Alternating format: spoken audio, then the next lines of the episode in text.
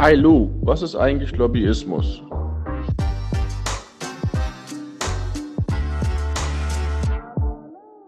Menschen haben Fragen, die großen Fragen unserer Zukunft, ob Klimawandel, Digitalisierung oder Politik.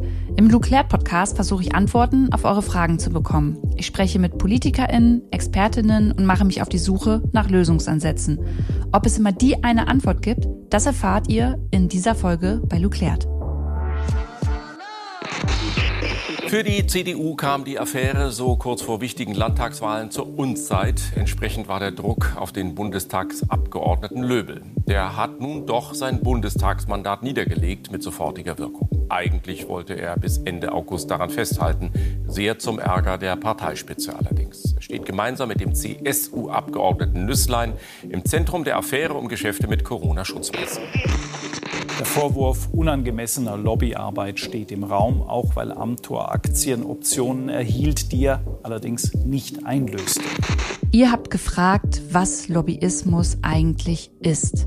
Und um das heute mal zu beantworten und um auch ein paar Beispiele liefern zu können, habe ich mir eine tolle Interviewpartnerin eingeladen. Christina Deckwirth arbeitet bei Lobby Control und ist promovierte Politikwissenschaftlerin.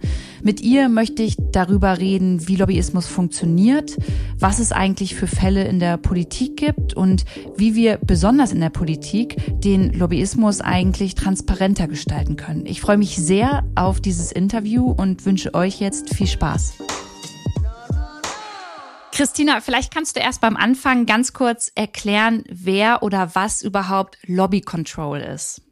Ja, Lobby Control ist eine Nichtregierungsorganisation, so ein bisschen der umständliche Begriff. Also ist ein Verein, der sich für Transparenz und Demokratie einsetzt. Wir recherchieren zum Thema Lobbyismus, machen Lobbyskandale öffentlich, kommentieren die in den Medien, in der Öffentlichkeit und setzen uns für eine transparente und lebendige Demokratie ein. Jetzt haben wir Lobbyismus schon erwähnt. Ich würde ganz gerne am Anfang einmal von dir erklärt bekommen, was Lobbyismus eigentlich bedeutet. Und ganz viele meiner FollowerInnen haben auch gefragt, was der Unterschied ähm, zur Korruption ist. Ja, also Lobbyismus bedeutet Einfluss zu nehmen auf den politischen Prozess, auf den Gesetzgebungsprozess, aber auch durchaus darauf, was überhaupt in der Politik besprochen wird, auch bevor es zu einem Gesetz kommt. Also es geht darum, dass zum Beispiel Wirtschaftsverbände, Unternehmen, aber durchaus auch Gewerkschaften oder Umweltverbände Einfluss auf die Politik nehmen. Und das Ganze ist erlaubt, das ist legal, äh, und das ist aber auch der Unterschied zur Korruption. Nämlich Korruption ist Einflussnahme auf die Politik, wenn es nicht mehr äh, legal ist. Also Korruption ist per Definition verboten. Lobbyismus ist nicht verboten. Das ist der Unterschied. Kannst du da mal noch mal ein Beispiel geben? Also was wäre denn dann Korruption? Also wenn ich als Unternehmen quasi ähm, den Politiker oder die Politikerin erpresse? Ja, oder wenn ich, ja, soweit muss es noch nicht mal gehen. Ähm, ich, auch wenn ich als Unternehmen einem Politiker äh, Geld gebe mit dem Auftrag, in bestimmter Weise abzustimmen oder auch einen bestimmten äh, Antrag einzubringen ins, ins Parlament oder ins Ministerium. Genau, also Korruption ist Einflussnahme, ähm, ja, um das politische Verhalten wirklich zu beeinflussen. Und zwar ganz direkt wir kommen ja vielleicht später nochmal drauf, weil ich verstehe noch nicht, wo da die Grenze ist oder wo man da tatsächlich dann irgendwie unterscheidet. Aber vielleicht können wir da nochmal äh, später näher drauf eingehen.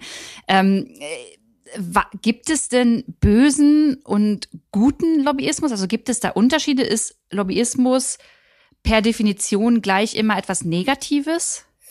Äh, ja, darauf habe ich zwei Antworten. Die erste Antwort ist, in seiner heutigen Form, wie Lobbyismus heute funktioniert, ist Lobbyismus tatsächlich schädlich für die Demokratie, weil Lobbyismus durch gesellschaftliche Machtungleichgewichte geprägt ist. Das heißt, es gibt bestimmte gesellschaftliche Gruppen, das sind vor allem Unternehmen und Wirtschaftsverbände, große Unternehmen muss man auch sagen, Konzerne, die sehr viel mehr Geld haben und sehr viel mehr Möglichkeiten, mehr Leute, mehr Wissen haben, um auf die Politik Einfluss zu nehmen. Und dadurch ist Lobbyismus in seiner heutigen Form einseitig. Also bestimmte Akteure können einfach viel besser auf die Politik zugehen. Und es gibt andere Gruppen, Umweltverbände, ähm, Verbraucherschutzverbände, die haben diese Möglichkeiten nicht. Und das macht Lobbyismus zu einem Problem.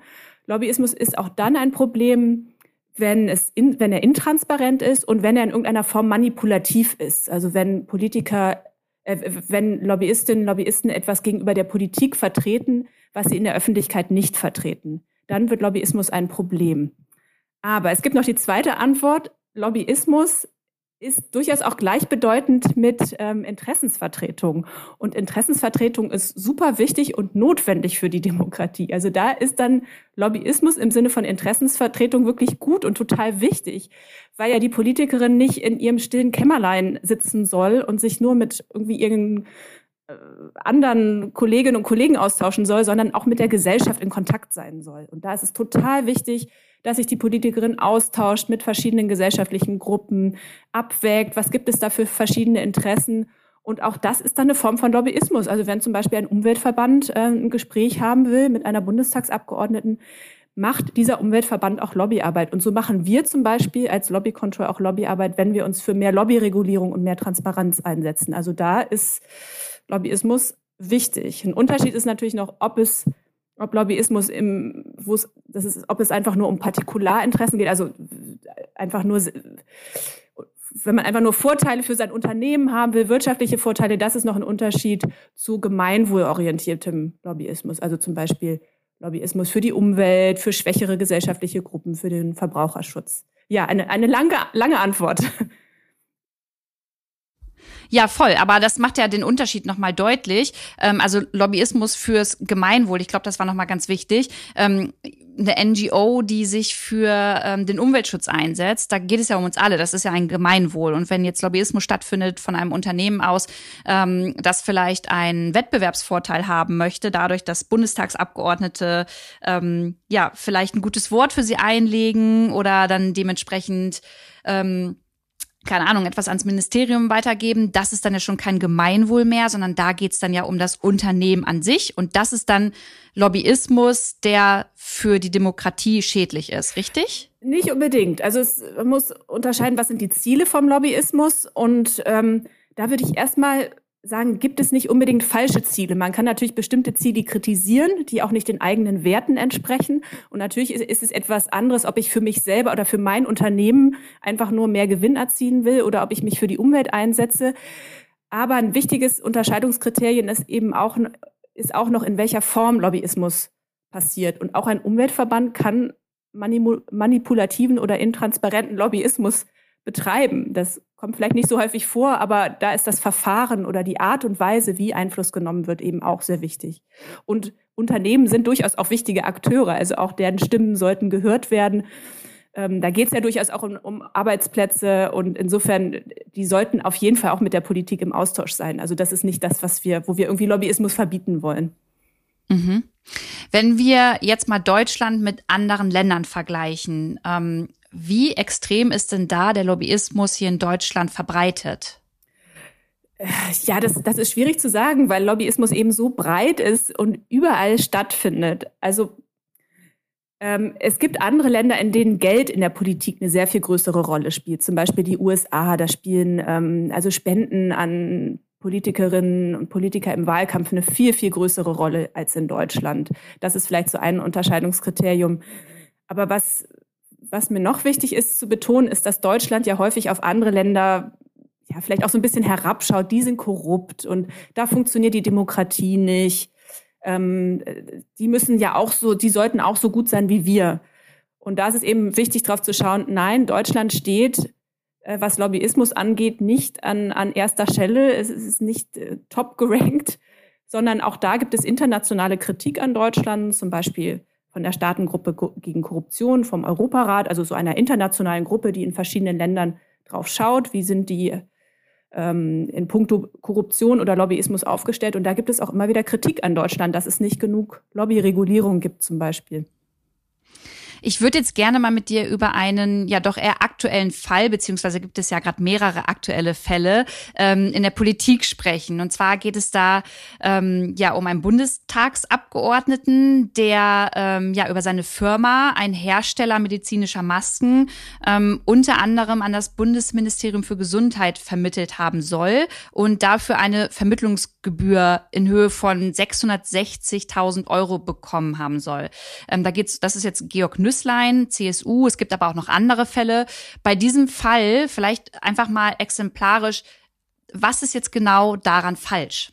Ja, ja, ein Bundestagsabgeordneter hat natürlich den Auftrag, im Interesse des Allgemeinwohls, im Interesse seiner Wählerinnen und Wähler und durchaus auch seines Wahlkreises Politik zu betreiben.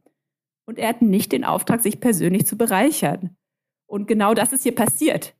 Der hat ja nicht äh, die 600.000 Euro bekommen, weil er irgendeine tolle Leistung vollbracht hat, die so viel Geld äh, ähm, wert ist, sondern weil er einen bestimmten Kontakt vermittelt hat. Das heißt, er hat persönlich aus seinem politischen Amt ähm, profitiert, er hat sich persönlich bereichert. Und das ist einfach ein, ein absolutes Unding für, für alle Menschen und für Politikerinnen und Politiker ganz besonders, die einen öffentlichen Auftrag haben, die gewählt sind, die ein demokratisches Amt haben, die Vorbild sein sollten. Das ist etwas, es geht wirklich überhaupt nicht.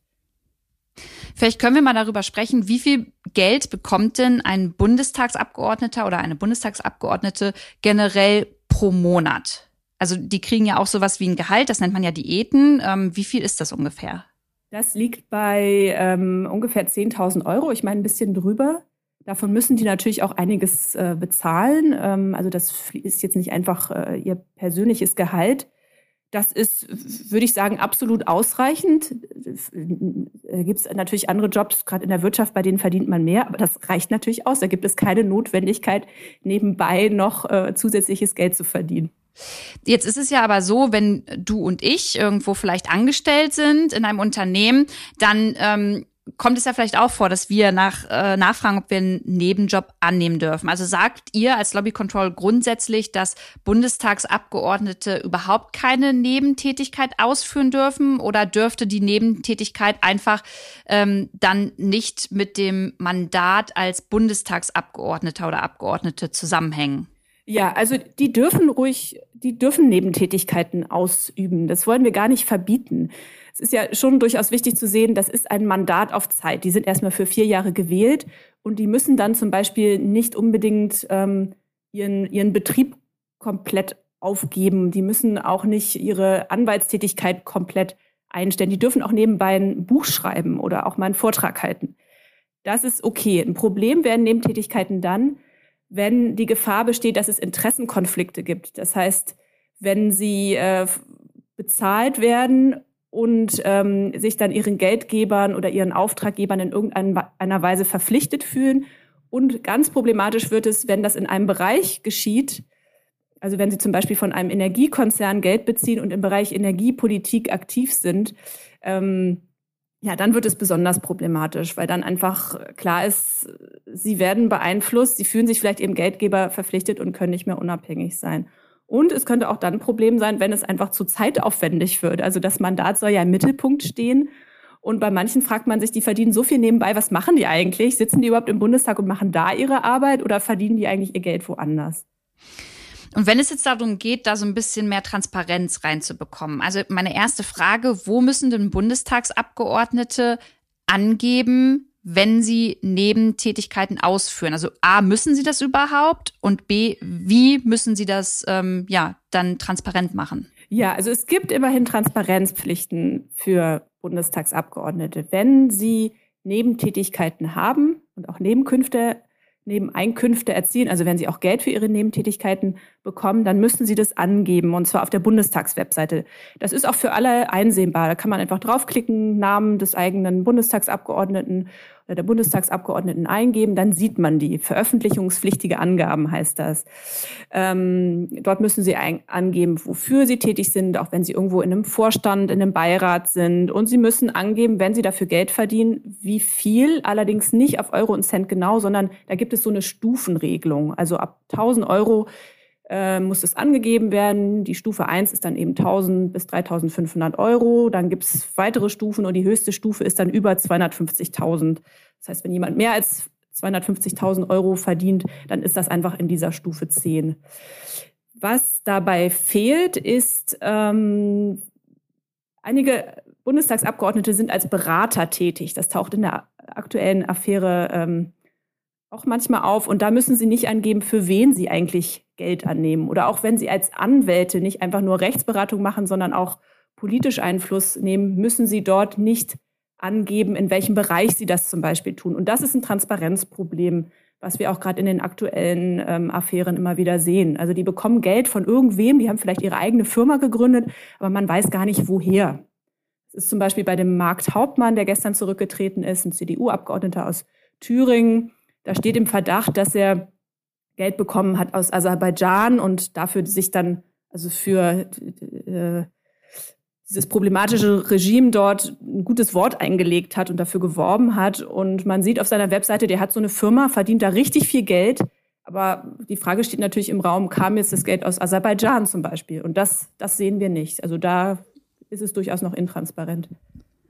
Und wie ist das jetzt bei so einem Fall? Ähm, wenn jetzt dieser Bundestagsabgeordnete zurückgetreten ist, ähm, muss der sich denn jetzt vor dem Bundestag rechtfertigen und offenlegen, woher jetzt das Geld kam? Oder reicht es jetzt, dass er sozusagen löblich in Anführungszeichen selbst zurückgetreten ist und damit ist das Thema jetzt durch? Ähm, ja, also sobald es in den Bereich der Korruption geht, und das wissen wir bei dem Markthauptmann nicht, bei dem äh, äh Fall Georg Nüsslein, also dieser CSU-Abgeordnete, der in diese Maskengeschichten da verstrickt war, da gibt es wirklich einen, einen sogenannten Anfangsverdacht für Korruption. Da ermittelt dann tatsächlich die Staatsanwaltschaft.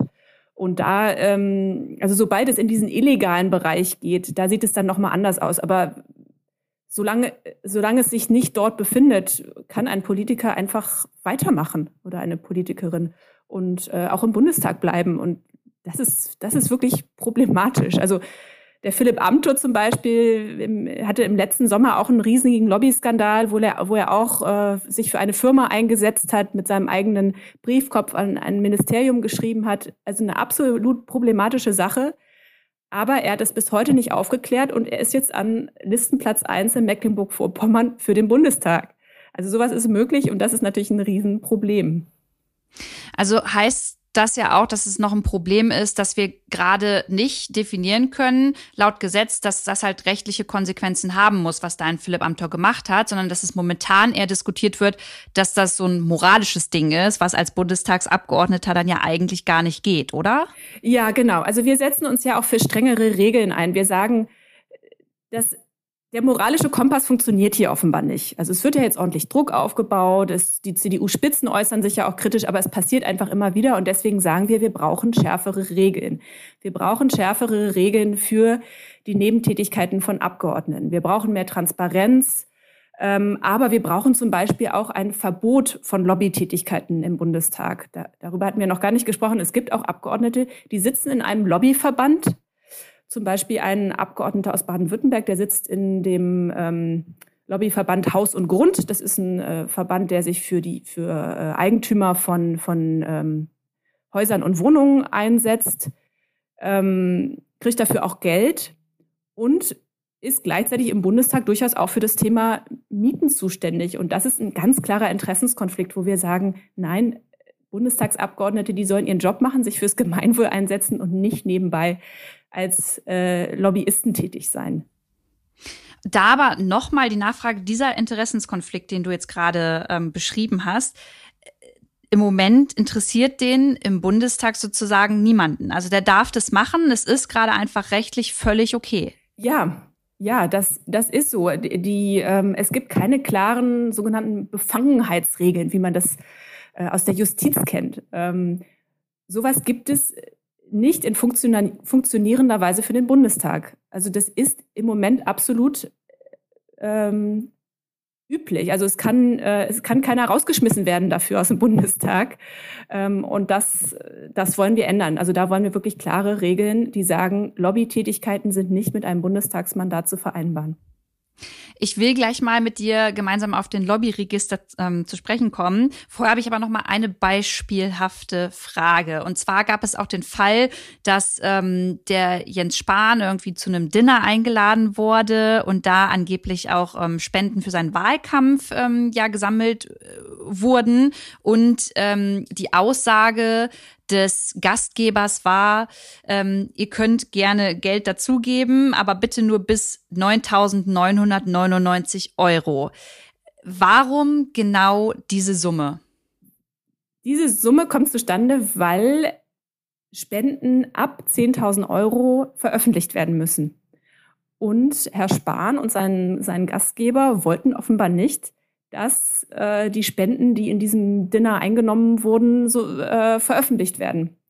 Das ist der Hintergrund, genau. Weil es da auch wieder zu Interessenskonflikten vielleicht führen könnte, beziehungsweise da einfach in die Öffentlichkeit geraten könnte, von wem diese Spenden getätigt wurden und ähm, er sich dafür vielleicht auch einfach nicht rechtfertigen will. Also da wurde quasi ja dann ähm, systematisch darüber nachgedacht oder schon ähm, organisiert, alles klar, wie müssen wir das machen, damit wir dich transparent angeben müssen, wer jetzt hier gespendet hat, richtig?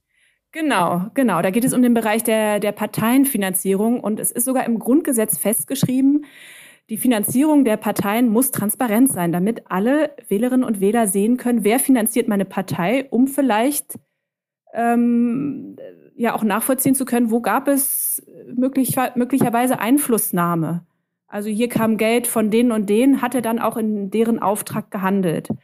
Deswegen ist es im Grundgesetz festgeschrieben, dass die Finanzierung von Parteien ähm, transparent sein muss. Und deswegen gibt es eben diese Vorschrift, dass alle Spenden an Parteien, und hier ging es ja um Spenden an den Wahlkreis ähm, von Herrn Spahn, dass die offengelegt werden müssen. Und das war jetzt einfach so eine raffinierte Methode, auch muss man wieder sagen, das ist nicht illegal, äh, sondern eben eine raffinierte Methode, um diese Transparenzpflichten zu umgehen. Und das ist natürlich äh, problematisch. Also fordert ihr auch hier, dass generell alle Spenden transparent gemacht werden müssen und nicht erst ab 10.000 Euro? Wir fordern, dass sie ab 2.000 Euro öffentlich gemacht werden sollen. Also wir wollen diese Veröffentlichungsschwelle senken, weil gerade auf kommunaler Ebene äh, mit 2000 Euro schon Einfluss genommen werden kann. Allerdings äh, soll es nicht zu aufwendig, zu bürokratisch werden und es muss auch nicht jeder äh, Würstchenstand, der sein Geld spendet, sofort angegeben werden müssen. Deswegen haben wir eben diese Schwelle von 2000 Euro. Es sollte deutlich abgesenkt werden, muss aber nicht gleich auf Null gehen. Wir haben jetzt nur über Unionspolitiker gesprochen und ich würde von dir gerne einmal wissen, also man muss ja fairerweise sagen, es gibt auch in anderen Parteien einfach auch Fälle, ähm, über die wir jetzt hier nicht gesprochen haben, aber aktuell sticht ja nun mal die Union sehr heraus. Ähm, wie erklärt ihr euch das? Also warum sind so viele Fälle besonders in der Union gerade im Umlauf? Ja, das ist schon sehr, sehr auffällig, dass es sich bei der Union so häuft. Ähm, die CDU ist natürlich von ihrer Geschichte her ähm, eher mit der Wirtschaft verbunden, fühlt sich traditionell eher als Interessensvertretung von Unternehmen, von wirtschaftsnahen Gruppen. Das ist natürlich ein Unterschied zur, zur SPD zum Beispiel, die ja traditionell, äh, also von ihrer Geschichte her, ähm, jetzt eher in der Arbeiterbewegung verortet ist. Da hat sich natürlich auch viel verändert und auch da gibt es sehr viele Lobbyskandale, aber das einfach so vom, vom ganz grundsätzlichen Hintergrund. Ähm, wir sehen zum Beispiel auch, dass die Union sehr viel mehr Geld bekommt, also nochmal Stichpunkt ähm, Parteienfinanzierung aus der Wirtschaft. Also die, Part die Union ist die Partei, äh, die am meisten von Parteispenden äh, profitiert. Die FDP ist da ganz ähnlich. Ähm, auch die ist ja den, der Wirtschaft, sage ich mal, äh, traditionell noch mal näher. Ähm, und auch da haben wir, haben wir ähnliche Probleme. Die Partei ist einfach nicht so groß, so dass es nicht ganz so auffällt wie bei der Union. Und die Union ist natürlich auch die Partei, die, ähm, die an der Macht ist, die in der Bundesregierung ist, die in vielen Bundesländern äh, an der Regierung ist. Und damit ist sie natürlich auch interessanter als, äh, als andere Parteien und zum Teil natürlich auch als die FDP, die in, in vielen Landesregierungen ja gar nicht drin ist und in der Bundesregierung aktuell nicht drin ist. Jetzt äh, ist ja aber, die GroKo besteht ja aus der Union und der SPD. Jetzt könnte man ja eigentlich sagen, okay, die SPD ist auch super, müsste ja auch super interessant sein. Liegt es daran, weil man sowieso so ein bisschen das Gefühl hat, okay, die SPD kann da eh nichts groß durchbringen in der großen Koalition oder weil sie einfach geschichtlich woanders herkommt? Wie sieht es denn bei der SPD aus? Bekommt die auch viele Parteispenden? Die bekommt längst nicht so viele Parteispenden äh, wie die Union. Natürlich, die bekommt auch Parteispenden, die hat auch ihre ihre Spendenskandale. Es gab vor, vor ein paar Jahren, 2016 war das ähm, die Rente-Sozi-Affäre, also äh, miete dir einen Sozi, wo sozialdemokratische Politikerinnen und Politiker Geld angenommen haben von Unternehmen und dann auch Treffen organisiert haben. Also so ein bisschen in die Richtung von diesem Spendendinner von Herrn Spahn. Also auch da, es gibt auch Seitenwechsler ähm, in der SPD. Äh, Herr Gabriel zum Beispiel ähm, hat einen Beraterjob für den ähm, Schlachtkonzern Tönnies angenommen. Also die SPD ist überhaupt nicht frei von Lobbyskandalen. Aber in der Union häuft es sich doch tatsächlich sehr und gibt es eben diese traditionelle Nähe, die noch verstärkt wird durch sehr viele äh, Parteispenden, die sich bei der Union häufen und insgesamt eben im bürgerlichen Lager, also bei Union, also CDU, CSU und FDP. Jetzt würde ich gerne mal von den Parteien, also von der GroKo, auf den Lobbyregister überschwenken wollen. Denn der Lobbyregister, das wurde ja jetzt auch in der letzten Zeit im Bundestag nochmal besprochen und darüber diskutiert. Und vielleicht kannst du da erstmal erklären, was überhaupt der Lobbyregister ist und ähm, was jeweils die Union und die SPD dazu gesagt haben. Ja, das Lobbyregister soll dazu dienen, Lobbyismus transparenter zu machen. Ähm, in das Lobbyregister sollen sich Lobbyistinnen und Lobbyisten eintragen, ähm, damit überhaupt sichtbar ist, wer betreibt Politik, in, äh, wer betreibt Lobbyismus, in wessen Auftrag, zu welchen Themen, ähm, wie wird das Ganze finanziert. Dazu dient das Lobbyregister. Und das ist nicht etwas, was wir uns irgendwie ausgedacht haben, sondern das gibt es in einigen Ländern schon seit vielen Jahren. In den USA zum Beispiel, die sind da ein großes Vorbild. Auch Kanada. In der EU gibt es das sogenannte Transparenzregister. Also es gibt es in vielen Ländern, in Deutschland aber noch nicht. Es ist jetzt aber in der Diskussion und steht tatsächlich kurz vor dem Abschluss. Also es gab schon die Meldungen, die GroKo hat sich geeinigt. Es wird allerdings immer noch verhandelt, aber es wird kommen. Da sind wir uns doch jetzt sehr sicher. Wir haben uns jahrelang dafür eingesetzt und deswegen sind wir auch, ja, freuen wir uns total, dass das jetzt kommt. Ähm, das wird nicht so sein, wie wir uns das gewünscht haben, aber es ist auf jeden Fall ein Riesentransparenzfortschritt für die Demokratie in Deutschland. Ich hatte gelesen, dass sich aber, ähm, was diesen Lobbyregister angeht, SPD und Union halt nicht so ganz einig geworden sind, was diesen zum Beispiel exekutiven Fußabdruck angeht. Vielleicht kannst du den mal erklären und ähm, vielleicht auch nochmal so ein bisschen aus deiner Sicht erklären, warum die Union ähm, da gesagt hat, nee, da gehen wir nicht mit. Genau, ich hatte ja gesagt, wir setzen uns schon seit Jahren dafür ein. In anderen Ländern gibt es das auch schon seit Jahren. Da muss man sich ja die Frage stellen, warum in Deutschland eigentlich noch nicht? Und das liegt daran, dass die Union jahrelang blockiert hat. Also die Forderung gab es, es hätte so, so, sozusagen theoretisch auch schon eine Mehrheit im Bundestag gegeben, weil alle anderen Parteien, also SPD, Grüne, Linke, die setzen sich auch schon seit Jahren für das Lobbyregister ein. Aber die Union hat immer wieder gesagt, nee, machen wir nicht, wollen wir nicht, das ist bürokratisch, das ist viel zu aufwendig, außerdem ist es doch eigentlich alles transparent, wir brauchen das nicht. Ähm, nun hatte die CDU so viele Lobbyskandale, also die hat nicht nur jetzt Lobbyskandale zu diesen Massengeschichten, sondern die hatte die auch schon vorher, sodass irgendwann klar war, okay, wir, der Druck wächst auch aus so Transparenzorganisationen wie uns. Da gibt es auch noch andere, die sich dafür einsetzen. Okay, wir müssen hier anscheinend was tun. So. Sonst äh, beschweren sich auch unsere Wählerinnen und Wähler. Auch aus der Wirtschaft gibt es im Übrigen Druck. Es gibt durchaus Wirtschaftsverbände, die auch sagen, hier Union, gebt mal eure Blockade auf, wir brauchen das Lobbyregister. Gut, dann hat sich die GroKo zusammengesetzt. Die Union war immer noch zurückhaltend und hat jetzt eben an einer entscheidenden Stelle blockiert. Und das ist dieser, diese sogenannte exekutive Fußspur, was erstmal sehr umständlich klingt.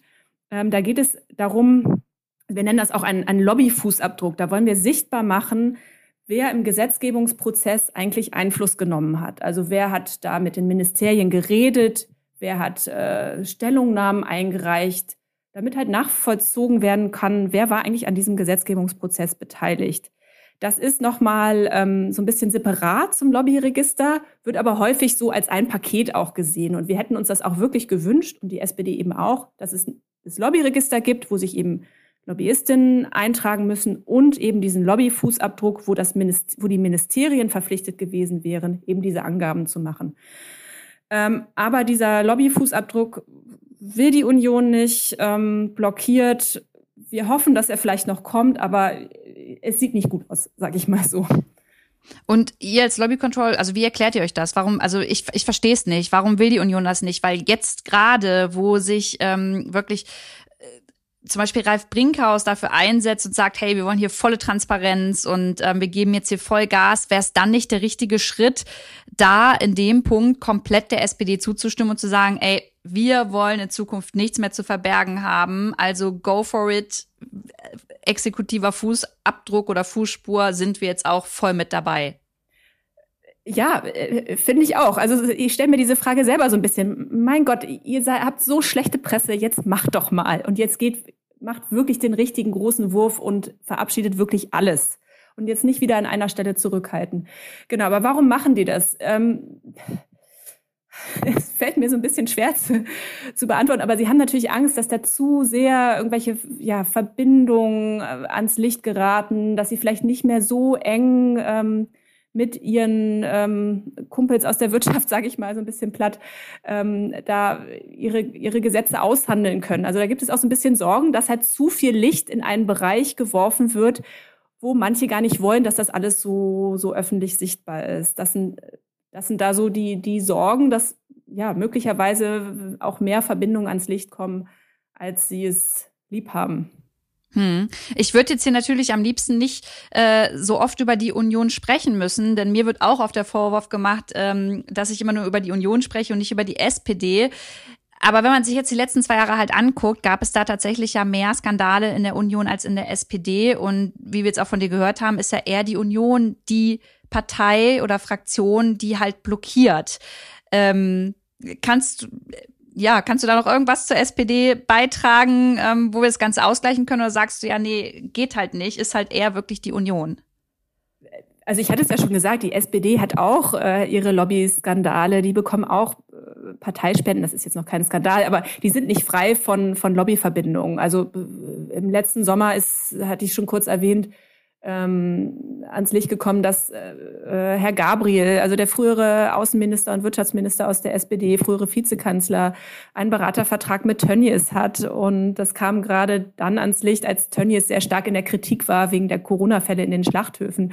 Und das ist natürlich auch äh, super problematisch. Also wir haben zahlreiche frühere SPD-Politiker, ähm, die die Seiten gewechselt haben. Stichwort Gerhard Schröder. Damit fing ja die ganze Seitenwechseldiskussion an. Also der Ex-Kanzler, der äh, sich für Nord Stream, also die, die Gaspipeline eingesetzt hat. Also da kann man wirklich genug aufzählen. Da will ich die SPD überhaupt nicht freisprechen. Ähm, aber wenn es um diese, um, um Lobbyregulierung geht, da ist es tatsächlich die Union, die blockiert. Man könnte der SPD vielleicht vorwerfen, dass sie sich nicht genug einsetzt, dass sie sich nicht genug gegen ihrem Koalitionspartner durchsetzt. Das kann man durchaus machen. Aber die Blockade ist ganz klar bei der Union. Ich möchte auch noch ergänzen, es gibt natürlich auch noch andere Parteien. Also auch bei den Grünen gibt es Lobbyverstrickungen. Die FDP hatte ich äh, durchaus genannt. Es gibt auch äh, Nebeneinkünfte bei linken Bundestagsabgeordneten. Es gibt äh, zahlreiche Lobbyfälle bei der AfD. Also es ist schon wichtig, auch andere Parteien im Blick zu haben. Aber aktuell ja, sind die Fälle bei der Union und ist es an der Union vor allem im Bereich Lobbyregulierung jetzt voranzugehen. Deswegen sind wir durchaus auch im Moment auf die Union fokussiert, schauen uns aber immer wieder auch andere Parteien an. Du hattest vorhin die AfD nicht mit erwähnt, als es darum ging, dass du gesagt hast, die Oppositionsparteien sind auch für so ein Lobbyregister. Wie sieht es denn bei der AfD aus? Sind die auch dafür oder sträuben die sich dagegen? Also sprechen sich dagegen aus? Ja, doch, die, die AfD, ähm, äh, die hat ja durchaus so eine äh, Kritik an den Altparteien, am Establishment und so. Und damit verbindet sich durchaus auch, verbinden sich durchaus auch Forderungen nach Lobbyregulierung das, äh, das ist gut und gleichzeitig immer so ein bisschen absurd, weil die auch wirklich tief in, im Lobby-Sumpf stecken, was zum Beispiel die Parteienfinanzierung angeht. Das geht jetzt fast so ein bisschen unter. Wir haben das auf unseren Social-Media-Kanälen auch, äh, aber auch immer wieder deutlich gemacht. Also äh, Herr Meuthen äh, hat Gelder von einem Immobilienunternehmer äh, angenommen. Da gab es auch so geheime Gespräche, äh, hat er geheime Spenden angenommen. Also auch da haben wir sehr viele problematische Fälle. Also die AfD ist die Partei, die ähm, die meisten intransparenten Spenden angenommen hat. Das ist uns auch immer wieder ein wichtiger Punkt, das zu betonen. Jetzt vielleicht abschließend die Frage, wie können wir Bürger und Bürgerinnen denn genau solche Affären, Skandale, Geschichten immer wirklich transparent mitbekommen? Geht das auf eurer Seite? Also habt, äh, skizziert ihr da wirklich in welcher Partei was passiert und kann ich mir da ein Bild ähm, nochmal von machen? Weil jetzt gerade in dem Bundestagswahlenjahr wäre es mir als Bürgerin ein Anliegen, da doch nochmal genau hinzugucken, wer wie transparent ist und welche ähm, ja, Lobbyskandale es denn da gibt. Ja, also wir können natürlich nicht alles öffentlich machen. Wir sind auch nicht so viele Leute. Aber klar, wir, wir, wir beobachten das Geschehen, das politische Geschehen, schreiben immer wieder über Lobbyskandale, kommentieren die und zwar ähm, auf Instagram, auf Twitter, auf Facebook. Äh, Newsletter kann man bei uns abonnieren, auf unserer Webseite natürlich nachschauen. Und wir haben auch noch das Online-Portal Lobbypedia. Das ist praktisch wie so ein, so ein Online-Lexikon über Lobbyismus. Also gerne uns da folgen, gerne immer wieder da nachschauen. Und was kann ich denn abschließend als Bürgerin tun, wenn ich der Meinung bin, dass da mehr Transparenz in den Bundestag ähm, hereingetragen werden muss in Bezug auf Lobbyismus? Also wie kann ich mich dafür einsetzen, dass da mehr passiert? ja, als einzelne Person natürlich mit den mit der eigenen Bundestagsabgeordneten sprechen. Die sind ja durchaus offen dafür, was äh, was es für Wünsche aus ihren Wahlkreisen gibt. Die bieten ja auch Sprechstunden an. Das finde ich total wichtig, jetzt auch im Wahlkampf da wirklich auf die ähm, zuzugehen und zu sagen, ey Leute, so nicht. Ähm, wir wollen, dass es transparent läuft. Wir wollen nicht dass das Ansehen von Politikerinnen so, so einen Schaden annimmt, weil da ja wirklich auch viele Leute sitzen, die, die gute Arbeit machen. Also das persönliche Gespräch suchen ist total wichtig. Ähm, aber ihr könnt euch natürlich auch bei uns engagieren. Also wir haben zum Beispiel, starten immer wieder Online-Aktionen. Wir haben gestern eine gestartet da einfach auf unsere Webseite oder unsere Social Media Kanäle gehen, da unterschreiben. Das ist für uns immer total wichtig zu sagen, es sind nicht nur wir, sondern da sind mehrere zehntausend Leute, die unsere Anliegen unterstützen und dann können wir das auch nutzen, um ja das auch an die Politik nochmal ähm, heranzutragen und in unserer eigenen Lobbyarbeit zu sagen, das sind nicht nur wir, sondern da gibt es ganz viele Leute, die das unterstützen, was wir wollen. Also das wäre auch super wichtig ja, es gibt auch andere Transparenzorganisationen, Abgeordnetenbot, Transparency International. Also da einfach mal nachschauen und schauen, was die so machen. Vielen, vielen, vielen, vielen Dank, Christina, für deine Zeit dass du uns da doch noch mal ein bisschen aufgeklärt hast und ich bin mir ziemlich sicher, dass es viele Zuhörerinnen gibt, die sich jetzt noch mehr und noch verstärkter mit dem Thema auseinandersetzen. Das würde mich freuen. Ja, danke für das Gespräch. Sehr gern. Und wenn ihr, liebe ZuhörerInnen, ähm, noch mehr zum Thema Lobbyismus erfahren wollt, dann könnt ihr einfach auf dem Instagram-Kanal bei Lou Klärt vorbeischauen. Da gibt es diese Woche noch mal ganz, ganz viele Insights und wir stellen auch noch mal Lobby Control vor. Bis zur nächsten Folge. Macht's gut. Eure Lou.